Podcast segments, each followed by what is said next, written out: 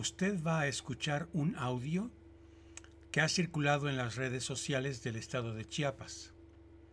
Le voy a pedir que lo oiga con mucha atención y que al irlo escuchando responda a las siguientes preguntas y nos regale posteriormente algunos comentarios para que los podamos usar y poder aprender a descubrir noticias falsas.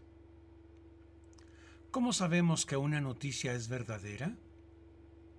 ¿Cómo podemos descubrir que una noticia es falsa? ¿Qué intenciones puede tener una persona que hace este tipo de audios? ¿Cómo son las personas que sin analizar comparten estos audios?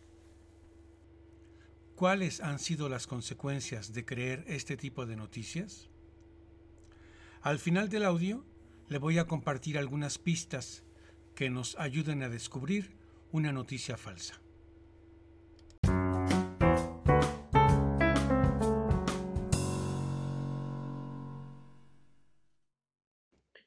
La noticia de última hora es que los gobiernos municipales llevan un convenio y deben de cumplir al entregar 60 personas al día.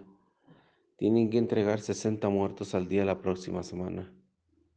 Entonces, ¿qué quiere decir esto?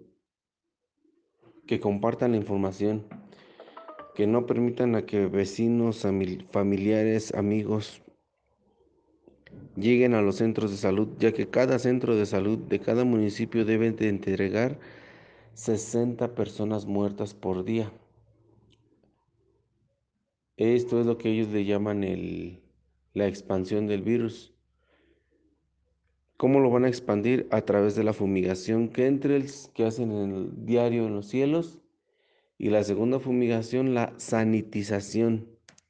Los químicos que están fumigando son altamente tóxicos para los pulmones y los bronquios. ¿Qué tienen que hacer? No permitir fumigar y compartir la información. Ningún gobierno quiere que la salud sea fundamental. Todos quieren que sea para beneficio de ellos.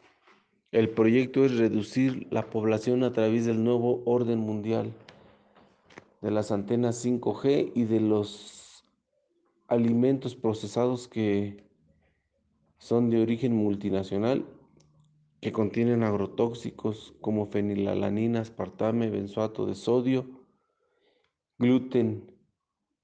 ¿Qué tenemos que hacer? Compartir esta información y no dejar no dejar que nuestros seres queridos acudan a centros de salud, ya que la única forma de completar los 60 muertos al día por cada ayuntamiento son para todas las personas que ingresen a los centros de salud. Entonces, compartan la información. Que nadie acuda a un centro de salud, que se curen con remedios naturales, pero nadie debe de acudir y, y nadie debe de permitir la fumigación para sanitizar, porque la gente morirá. Eso es todo y compartan la información.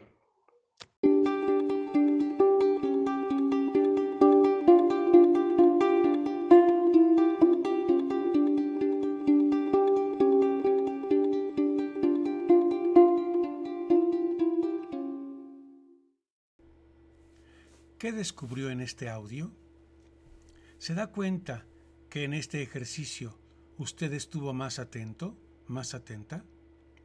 ¿Cree que hacer este tipo de ejercicios en su familia o en su comunidad podría ayudar a analizar y a no creer cualquier mentira? ¿Se fijó que en la noticia no dice una fuente donde uno pueda verificar la información? ¿Notó que dice noticia de última hora y esa noticia ha estado circulando por más de 30 días? Haga preguntas de sentido común. No acepte como verdad algo, aunque le digan que es de alguien confiable o que esa persona tiene un cargo en la Policía Federal o en un ayuntamiento. ¿Usted cree que es posible que a cada uno de los 2.458 municipios y 16 alcaldías de la República Mexicana les hayan pedido 60 muertes por semana? ¿No cree usted que por lo menos alguno de los 124 presidentes municipales de Chiapas, sobre todo los que se oponen a López Obrador, hubieran denunciado esta noticia? ¿A quién o a quiénes les conviene difundir estas noticias?